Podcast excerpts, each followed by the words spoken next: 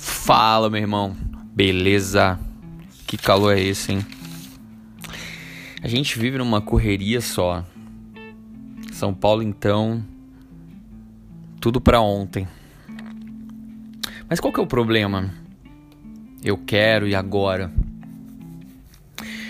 Vocês não percebem assim? A gente tem uma cultura do micro-ondas. A gente realmente vive os tempos de Daniel quando fala conhecimento ia se multiplicar. É tanto estímulo que a gente não consegue dar conta. Mas o que está por trás disso? Às vezes a gente age por impaciência. E o que, que a gente ganha se a gente perseverar? Vamos falar um, disso um pouco mais nessa mensagem. Então vamos lá. Qual é o problema desse eu quero e agora? O problema é que pode acabar com a motivação que a gente precisa perseverar em tempos difíceis, porque realmente vivemos em tempos difíceis. Mas a gente quer satisfazer os nossos desejos, porque eu quero, porque eu mereço e agora. A gente desconsidera o processo e ignora o aprendizado. A minha noiva fala isso. O que falta você aprender para mudar de fase? Porque senão você fica num loop eterno. É como aquele herdeiro que desperdiça a sua herança porque não teve o trabalho de conquistar. O filho pródigo é um exemplo disso. Eu vou falar um pouco mais adiante. Qual é a motivação? O que está por trás da gente perder a paciência?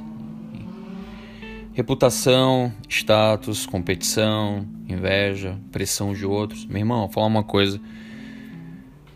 Deus sabe o tempo certo para cada coisa na sua vida.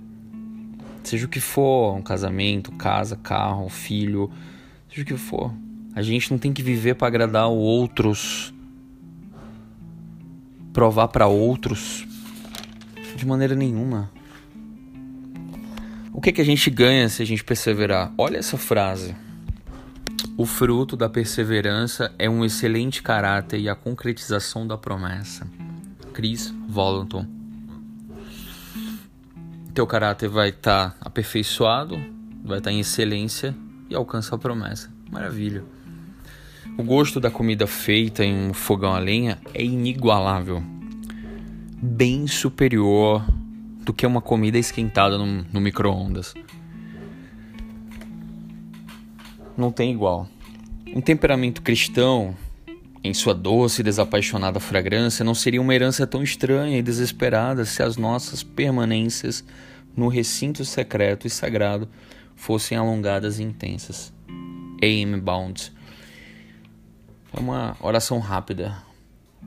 Daniel, ele era governante, um dos governantes da Babilônia. Não imagino o quanto ele ocupado ele era. Ele era muito, ele tinha muitas funções. Mesmo assim, separava tempo para orar durante três vezes no dia. A gente precisa, precisamos orar mais, persistir mais em oração. Entre o plantar e o colher existe um tempo. Comer a fruta antes da hora é desperdício.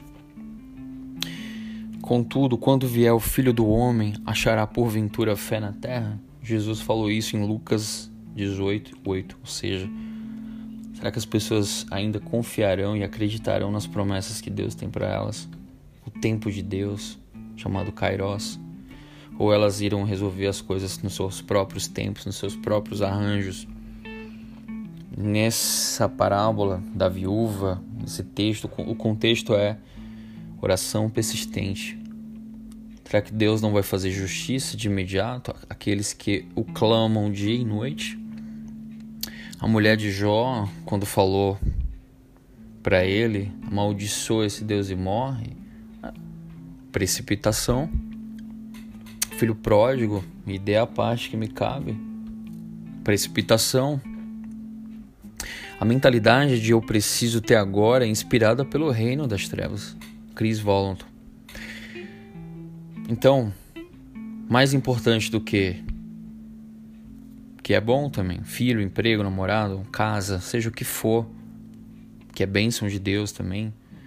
Precisamos crescer em unidade da fé, no conhecimento, em maturidade, na plenitude do conhecimento de Cristo, como falou o apóstolo Paulo, Paulo aos Efésios. É isso, queridos, possamos perseverar. As coisas de Deus acontecem. Porque Ele não é homem para que minta. Nem olhos viram, nem ouvidos ouviram o que Deus preparou para aqueles que o amam. Compartilhe essa mensagem, faça o nome de Jesus ser conhecido. Até quarta. Paz.